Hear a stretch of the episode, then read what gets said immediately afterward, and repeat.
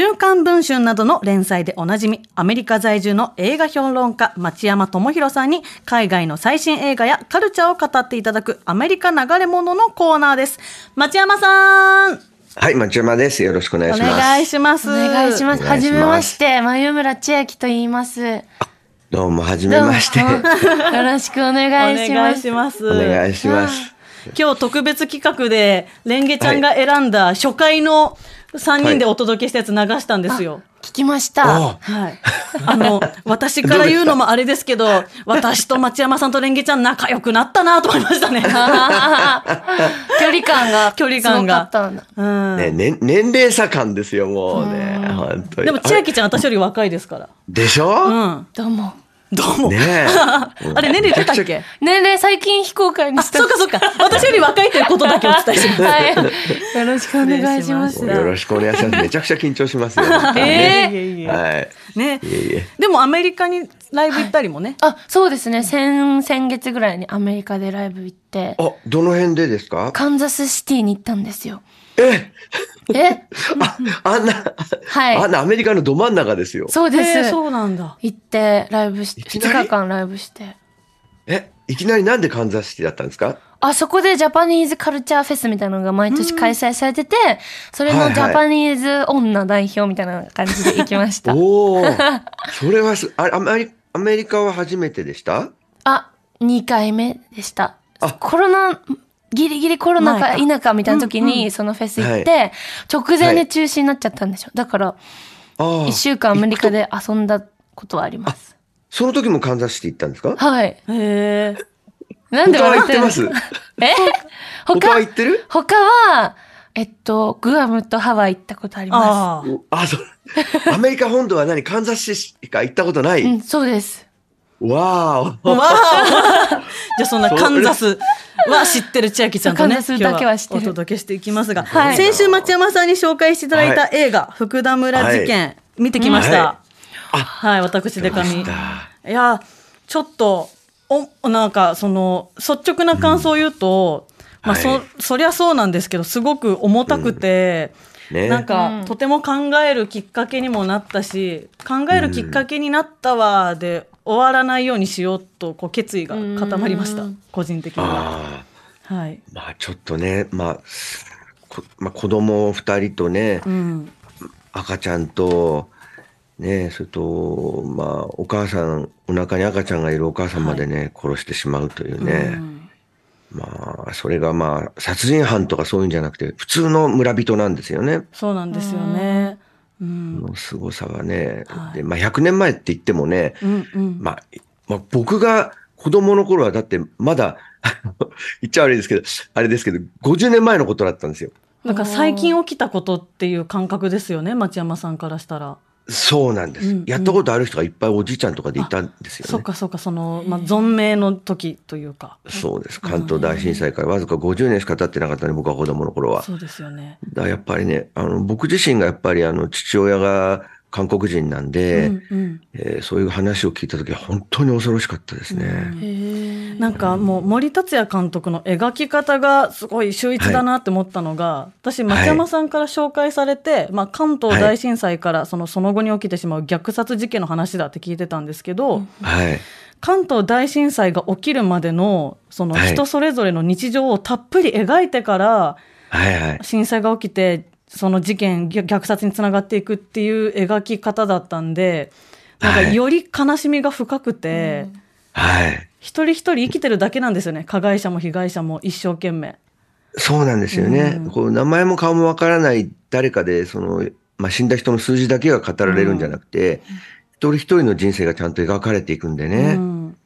もうね、僕はね、あの映画で一番辛かったのは、あの、ちっちゃい子がね、うん、あの、映画だってことが分かってなくて、ずっとはしゃいでるでしょ。そうはしゃいでますあのすごくちっちゃい役者というかね出演者が。2、3歳の子がね、うん。俳優として出てて、でも映画だと分かってないから、うん。すごく無邪気にはしゃいでて、うん。もうあれがもう見てられなくてね、うん。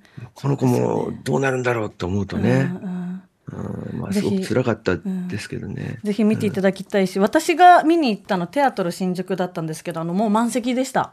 あ、それははいいいことですね。素晴らしいことだなと思いますね。ね。その関東大震災のね、100年目に公開されて、うんうん。ね、で、しかもそれに対してね、日本政府の、うん。あの、松野、ね、内閣官房長官が、はい。えー関東大震災の時の在日朝鮮人虐殺の記録が政府にないって、いやまあ、嘘をついたんですね。ね。えなんかその、まあ、いろんな福田村事件に対してはこういろいろんな意見とか、はまあ、私とはちょっと違う意見かなと思う方のいろんなこう言葉も見る中で、はい。なんか官房長官という立場の人が、はい。そういう反対側の意見の人でも言ってこなかったようなそうそうそう。ことを言ってしまうっていうちょっとなんかそのもうい怒りを通り越したなんかそのきょとんとしちゃいました正直私は。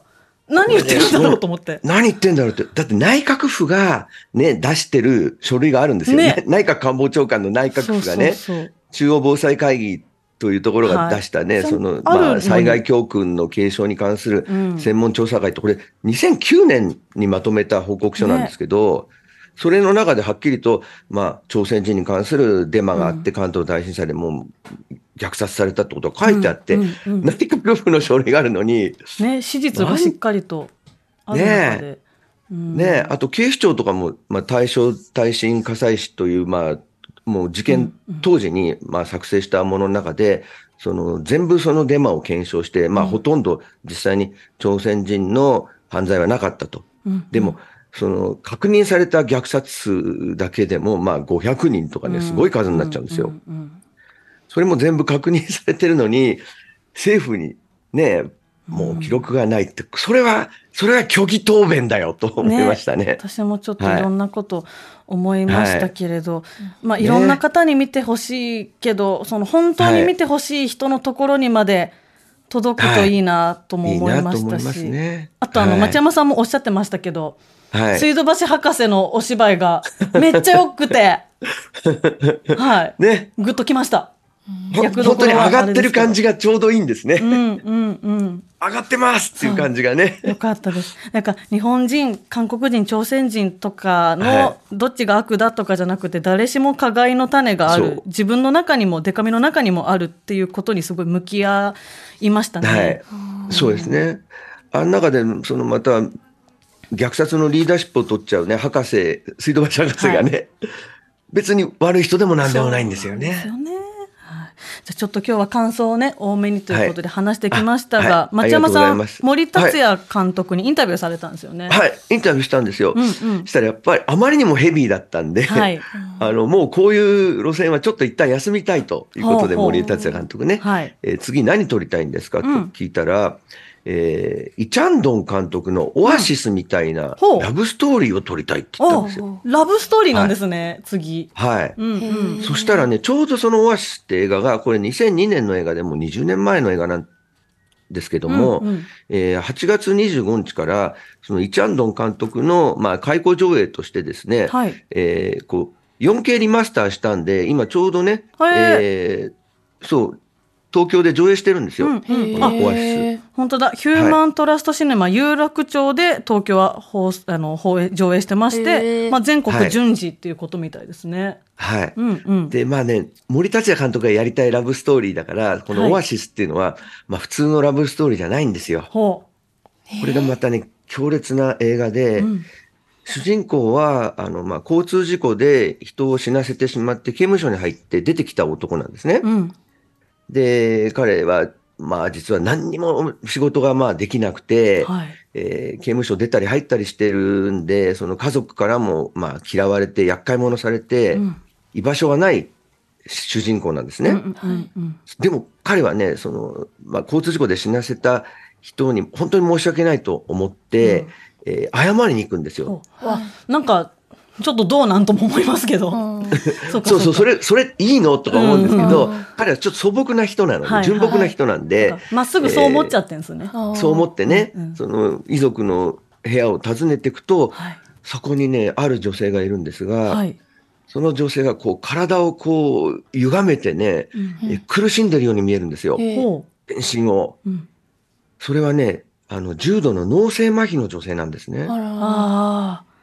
はい。そっじゃあ障害を持たれてる方を残して交通事故で自分がそういうことですよね。なるほど。そうなんですね。お父さんが亡くなってるんですよ。うんで、その女性となんとその、えー青年が恋に落ちていくっていうラブストーリーなんです。えー、わあちょっと辛いお話だな。これがね、まあ、すごい強烈で、えーまあ、その脳性麻痺というものは、はい。あのお腹の中に赤ちゃんでいる時とか生まれた直後とかに、はい。あの例えばその、まあ、よく言われてるのは逆号とかで、うんその酸欠になっちゃうんですね。うんうん。で脳に行く酸素が少なくなると、うんまあ、脳の一部に障害が出たりするんですけれども、はいで、まあ、体が、まあ、自由に動かせないという感じなんですね。うんはいえーただでもその心の部分うんうん。精神の部分は全く普通なんですよ。うんそうか体が不自由なだけで。はい。そうそう、体が不自由なだけで言葉が喋れないとか、表情が作れないと。だから、そう、自分のコントロールできない入れ物の中に閉じ込められてる状態になってるんですよ。ああそう。なるほど。うんうん。ね。普通の人がですよ。ねう。ん。ね。それをその女性の心の内側から描こうとするんですよ、これ。ああなるほど。まあ、ちょっ見てみたいですね、はいちょうどね順次公開されてるから、と、はい。行きましょうしかも森達也さんが影響されてるならより影響、影響っていうか、まあ、あの、ああいうの撮りたいな。こういう感じで撮りたいってはい。楽しみ、このね、あオアシスで一番すごいのはね、うんあの、韓国だから、はいあの、ドラマ撮ってるシーンが出てくるんですよ。ドラマのはいはい撮影をしてるシーンがね。そっか映画の中にさらにあるってことえですか？映画の中にちょうどね、はいはいはいあの、ロケーションしてるところに出くわすんですね、うん主人公たちがね。ね。で、それが超イケメンと、ほね、韓国ですからね。と、もう、美女とでね、二、はい。人で、あの、まあ、高級車に乗って、もう、すっごいおしゃれで、ピカピカのさ、ラブストーリーやってるわけですよ。うなんかもう超憧れの恋愛してるわけですよね。そうそう、うん。韓国ドラマでね、はい。えー一番人気な。それをちゃんと中に出して、うん。これが、まあ、世界中で人気の、まあ、うん。韓国ドラマの世界ですよと。うんうん。でも、そうじゃないものもあるんですよ。あドラマや映画が見せない、あうんね、K-POP が見せない、うんうんね、ものがあるんです。それをお見せしますっていうのなんですよ。はあすごい、その演出。だって人それぞれにはい人それぞれの関係値とか恋愛がまあ当たり前にあるわけですもんね。はい。うん、それをなんかそのキラキラの恋愛ではい。見せてくるのすごいですね。うんすごいんですよ。うんうんうんはい。で、これちょうどね、あの、今、イチャンドン、えーうん監督、レトロスペクティブで上映中なんで、はい綺麗な映像で、はい、うんえーぜひご覧ください。はい、改めまして東京はヒューマントラストシネマ有楽町にて、えー公開中でございます。はいはいそして今日は2本立てでもう一本紹介していただける。えーいいんですか？うん、結構その流れの映画なんですけど、その流れ、うん。ホラー映画です。スパです。あ全然その流れではないです。いや、結構その流れなんですほうよ。ほうほ実は。その流れ？ねえ、ホラー映画お好きなんでしょ？前村さん。はい、好きです。う。ね、さっきもあの最近見た映画がね、はい、最近エスターファーストキル見見て、ああ、はいちょっと人間の怖さみたいなのが好きです。怖いですねエスター一作目びっくりしたよね。びっくりした。ギャーって言いました。ね、い言えないですけどね。はいあそっかそっかあ。れも、解説しにくいんだよな、ホラー映画びっくりさせる。ネタバレになっちゃうんですね。ネタバレになっちゃうから。ねデカミさんは全然ホラー映画ダメなんでしょ？私はね、ホラーがすごい苦手なんですけど、お化けが苦手なんですよ、とにかく。はいはいはい。おだから、人間の恐ろしさとか、はいまあ、スプラッター的なのだったら、うんうん人と一緒になら見れます。うんうんうん。ああ、はいそうなんだ。お化けはなん誰と見ても無理です。あ、本当。怖がりなんじゃあ、で。リングとかダメ？全リング然。とかも今、もうタイトル聞いただけで、はぁ、はぁ、ってなる。もうすごい怖がり。はいああ、え、じゃあ、夜、その、電気消さない感じ？寝もうるとき。めちゃめちゃ高校とした光の中寝てます。へー意外ですね。そうなんですよ。怖がり。部屋に暗がりとかあって、そこになんか髪の長い女の人が座ってるとか想像するとダメって例えばで言われるだけでも、うん、わーってなるぐらい怖がりなんですけど。おお風呂行くとき、お風呂入るとき、自分でお風呂持ってますよね？うん、持ってます、持ってます。蓋開けるとき怖くない？あ、だから、あの、蓋ずっと開けてます。冷めちゃうだろ、それ。保温しない。なるほど。はい。頭洗う冷めちゃうだろ時も、下向けてシャワーじゃなくて、上向いてシャワー浴びてます。えー、目開けられる？目目開けてる？目目開けてやってます。ああ、そっか。まあ髪の毛とかしゃ、ねそうそうこう洗ってると、怖いからね、目つぶって、ね、頭シャカシャカってやって、はい。ね、そう。でも手が止まってるのになぜか誰かがシャカシャカやってたりするんだよね。私目目開いてるんで大丈夫。今日は実は予告編をね、はい本番前に二人で見たんですけど、どうやらはいお化け系ではなさそうななさそう。あ、違います。これはね。うんうんうん。はい。えーこれはね、まあ、すまあ、殺人鬼系ですね。ピほうギーという映画は。うんうんうん。はい。ただね、ちょっと普通のそういうスプラッター映画とちょっと違うんですよ。はい。これね、えースペイン映画なんですけども、はい監督は女性なんですね。はい。だから女性的視点で描かれているところは違うんですけれども、うんえーこれ、主人公はですね、えーサラという、えー女の子で高校生ぐらいなんですけども、うんえーまあ、ピギーというあだ名なんです。うん。ピギー。ピギ悪口ですね、完全ー。そに。う。そう、うん豚ちゃんっていう意味なんですね。うんで、近所の、まあ、美人のね、うん えーえー同級生たちから豚ちゃんとか呼ばれて、うんで、まあ、写メ取られて、また意地悪なコメント書かれてね、うんあの、小豚の、あの、親子とか書かれてねえーネットでいじめとかされてるんですよ。普段からね。うんで、でもね、お父さんもお母さんもね、あんまり、その、彼女にね、うんえー優しくなくて、あら。そう、そっか、お家でもちょっと居場所が。そうね、居場所はないんですよ。お母さんとかはね、あんた太ってんだ、そうやってね、甘いもんばっか食べてるからよってね、もう、肉とかね、甘いもんとか食べちゃダメっつってえー、強行ダイエットをしようとしたりするんですね、お母さんが。えはい。で、弟がまたね、こましゃくれた意地悪な弟でね、うん。あの、お姉ちゃんね、デブだからいじめられてんだよとかね、家でも言ったりして、うんで、居場所がどこにもないんですよ。ね。で、また夏なのに、プールとか行かないで家にずっと引きこもりしてて、はいこう、ヘッドホンでずっとね、えーもう、うんなんていうかもう他のものを遮断してるんで、そのサラがね。で、お母さんはそそういうことしてないで、早く外出て、ね、あの、みんな泳ぎに行ってんだから、プールとか行きなさいとか言ったりしてるお母さんなんですよね。はい、そっかあんま苦しみに気づけてもないというか、うん。そう、うん。このサラの辛さに、もう誰も気づいてくれない、一人ぼっちなんですよ。うん。その街でね。で、彼女はまあ、こう思ってるわけですよ。まあ、そういう状況の人が思うのは、みんな死んじまえばいいんだと思ってるんですよ。そうですよね、うん、思っちゃうさすがにそんな状況だったら、そうなんです。で、その夢を叶えてくれる人が現れるんです。えー、何？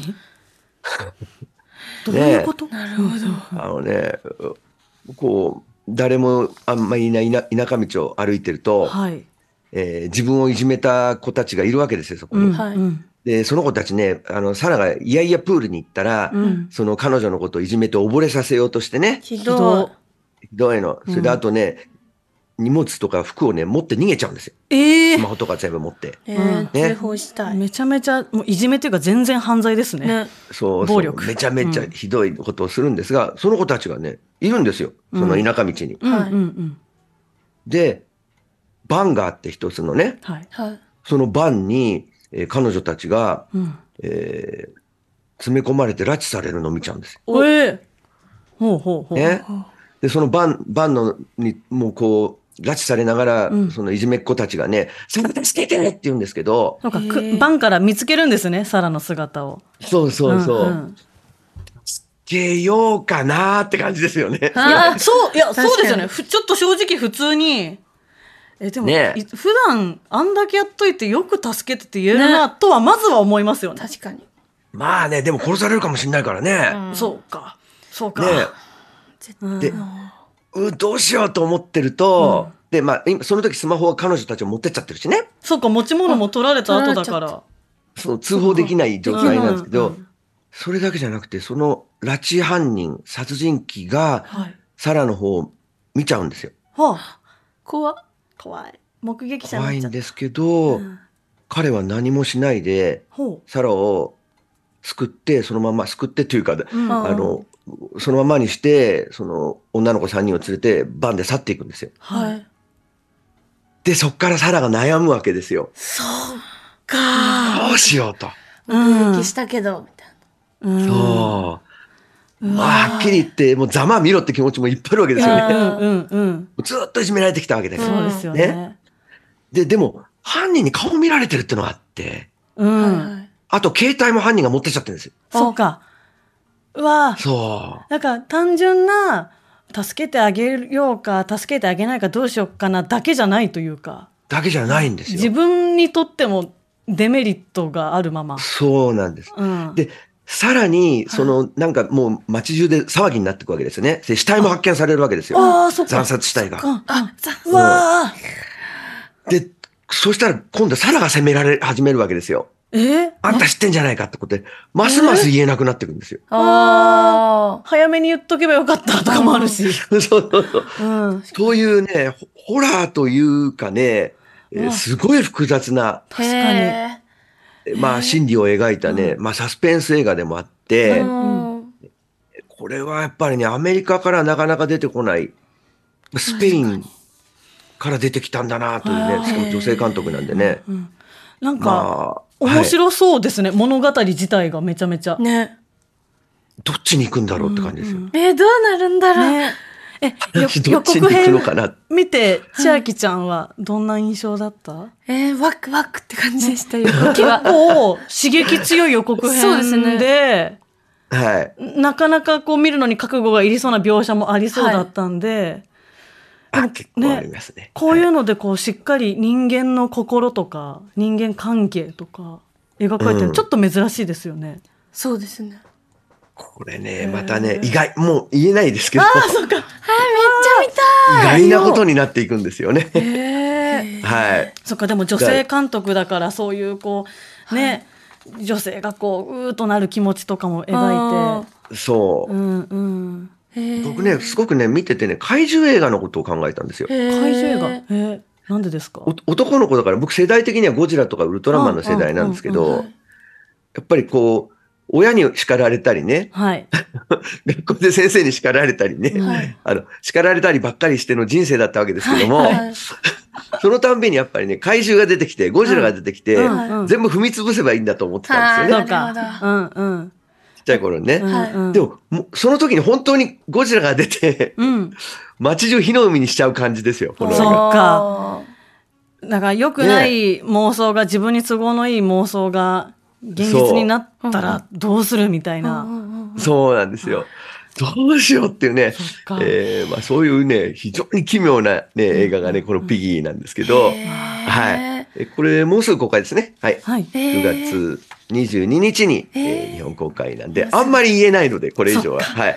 ただ、一言一発、結構クライマックスはすごい、すごいんで、あーちょっちょっと覚悟してみてください。はい。見てみましょう。はいありがとうございます。今日は、えーえー韓国映画オアシス、そして9月22日に公開になるホラー映画ピギーをご紹介いただきました。町山さん、ありがとうございました。ありがとうございました。以上、アメリカ在住の映画評論家、町山智博さんのアメリカ流れ物でした。めっちゃ見たくないめっちゃ見たい。TBS